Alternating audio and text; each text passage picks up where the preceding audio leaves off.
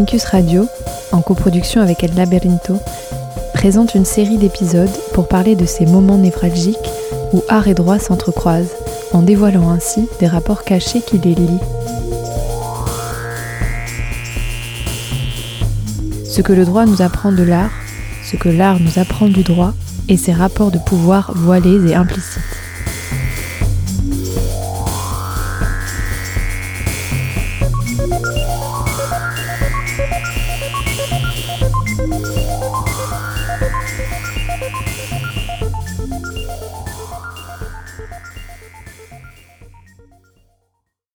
Épisode 1 Brancusi ou le pouvoir de définir. Un procès du champion.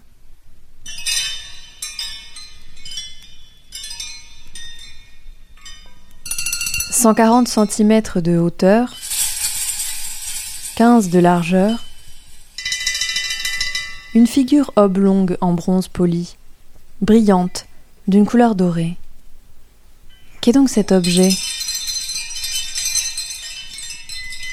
Un grand couteau Une hélice d'avion Un mixeur industriel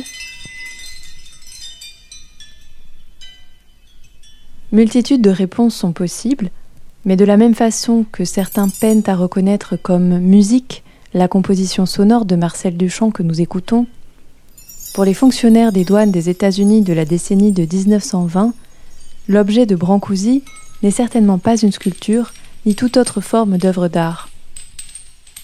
Une confrontation pour décider de ce qu'est cet objet vient de commencer, une confrontation qui marquera l'histoire.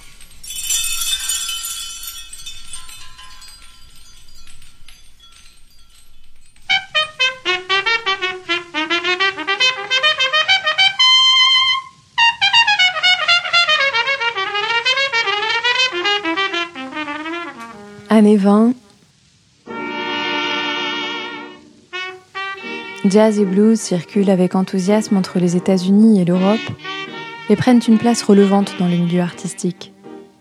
Louis Armstrong lance West End Blues en 1928 et le 26 novembre de la même année, la Cour des douanes des États-Unis s'apprête à décider en cassation si cet objet dénommé Oiseau dans l'espace et réalisé par le sculpteur Constantin Brancusi est une œuvre d'art telle que son auteur l'affirme, ou un simple ustensile de cuisine, comme indiqué dans la catégorisation que lui ont assignée les fonctionnaires des douanes.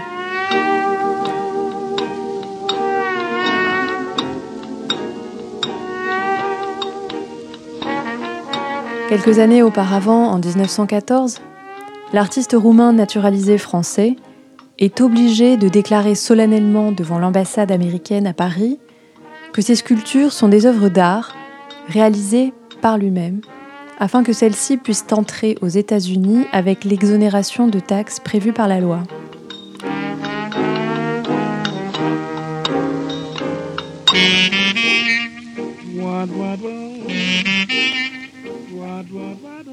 Douze années plus tard, en 1926, les douanes américaines de New York décident que, peu importe leur auteur, se dénommer oiseau dans l'espace n'est pas une œuvre d'art et demande à Brancusi de payer la somme de 230 dollars, environ l'équivalent de 4000 euros aujourd'hui, pour permettre l'entrée de ces sculptures sur les territoires des États-Unis.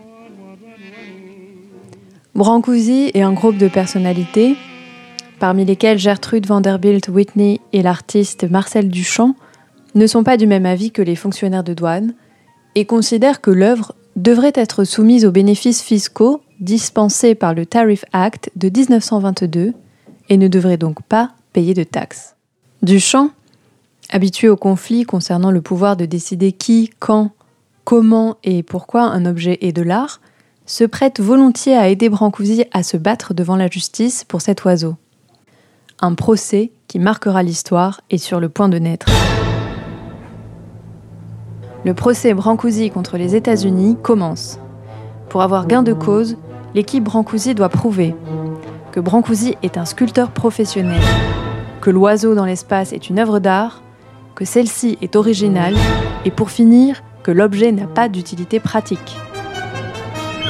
Que Brancusi soit un sculpteur professionnel et que l'objet n'a pas d'utilité pratique sont plutôt des évidences, C'est pourquoi les avocats des États-Unis ne s'attardent pas sur cet argument et préfèrent s'attaquer aux arguments concernant la nature d'œuvre d'art de l'objet et à son originalité.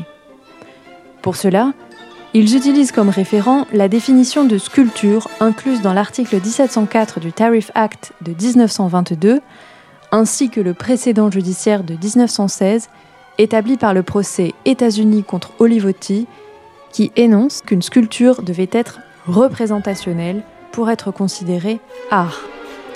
Ils affirment également que l'œuvre n'est qu'une copie puisqu'elle a été produite en série. Mais au fur et à mesure que le procès avance, la discussion se centre sur l'ontologie de l'objet en question, sur sa ressemblance à un oiseau, sur le fait si l'on peut, oui ou non, le considérer comme une œuvre d'art. À ce stade, on n'est plus dans un simple procès Brancusi contre les États-Unis, mais on assiste à une lutte esthétique. Une lutte qui oppose l'art moderne et une vision plus classique et conservatrice de l'art. La partie représentant les États-Unis argumente que cet objet ne ressemble à rien, et en tout cas pas à un oiseau, et conclut qu'il ne peut donc pas s'agir d'une sculpture.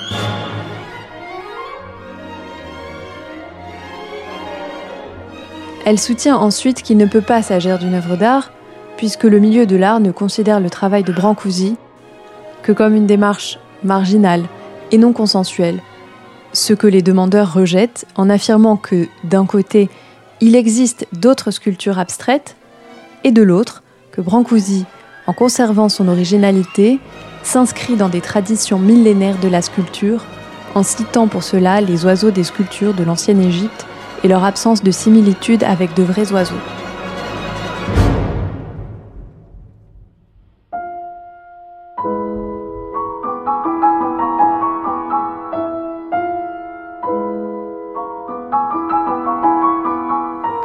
Il est clair qu'à cette époque, aux États-Unis, une partie de la société rejette l'idée d'art portée par l'œuvre de Brancusi, à commencer par ceux qui ont une vision mimétique de celle-ci, c'est-à-dire que l'art doit figurer, mimer quelque chose qui existe, et qu'une œuvre d'art est bonne ou valable tant qu'elle figure de façon proche à ce qu'elle prétend représenter.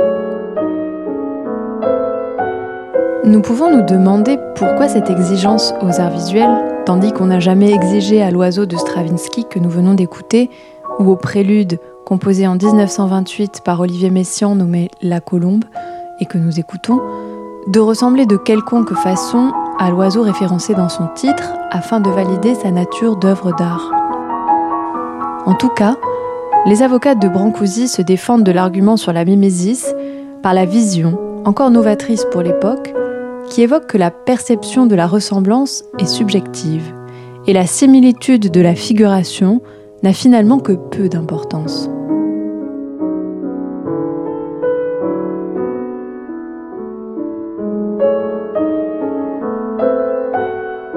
Après des discussions passionnantes, le juge Byron Waite de la Cour d'appel des douanes prend sa décision, je cite, Une école d'art dite moderne s'est développée, dont les tenants tentent de représenter des idées abstraites plutôt que d'imiter des objets naturels.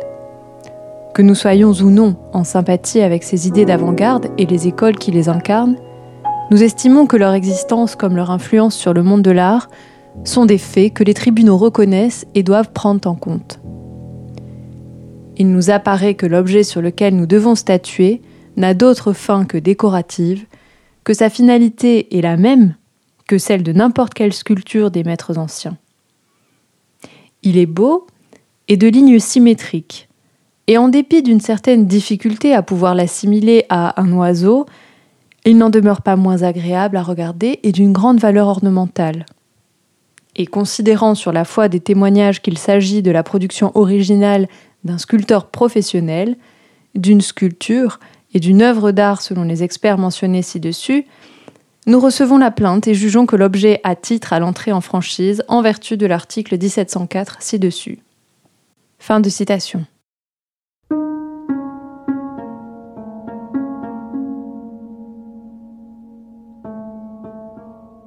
Aujourd'hui, il paraît évident pour la plupart d'entre nous qu'une sculpture n'a pas comme obligation de ressembler à une autre chose du monde pour être acceptée comme œuvre d'art Mais à l'époque du procès Brancusi contre les États-Unis, la lutte des artistes pour gagner la liberté de représenter sans la contrainte de la mimésis était encore une lutte en pleine effervescence.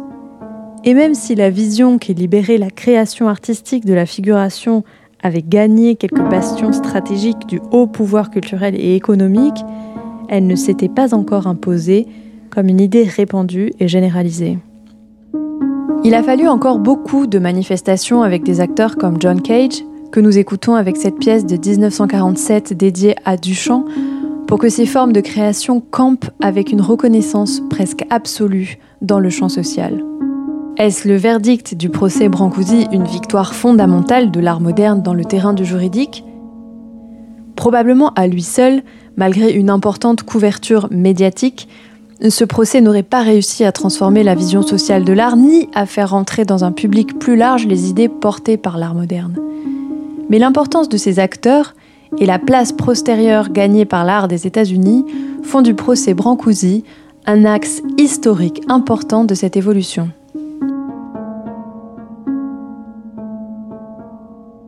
Du point de vue juridique, réitérons cette phrase qui fait partie du jugement final émis par la Cour de cassation. Je cite.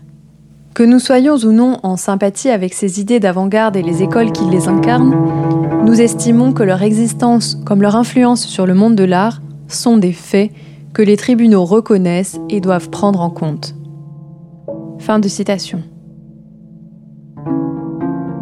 À travers ce jugement, le tribunal décide de limiter son pouvoir et celui du système judiciaire, ainsi que le pouvoir de l'administration. De plus, il reconnaît la liberté et l'autonomie du milieu professionnel de l'art pour décider de l'ontologie de son objet, c'est-à-dire de déterminer sa réalité et de décider ce qu'est ou non de l'art.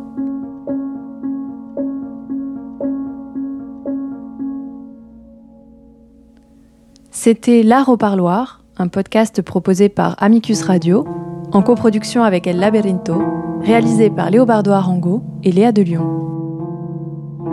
Rappelons que nous avons écouté, après le générique, les morceaux suivants. La mariée mise à nu par ses célibataires même, Eratum musical composé en 1914 par Marcel Duchamp et interprété ici par Donald Knack. West End Blues de Louis Armstrong. L'oiseau de feu composé par Igor Stravinsky en 1910. Notons que l'oiseau de Brancusi fait référence au même oiseau mythique des cultures slaves. Le prélude, La Colombe, composé en 1928 par Olivier Messiaen et interprété au piano par Katharina Moussial. Et nous avons fini avec l'œuvre de John Cage, Music for Marcel Duchamp, composé en 1947. Vous retrouverez toutes nos références sur le site radio amicus-curiae.net à la page de l'émission. Merci et à bientôt.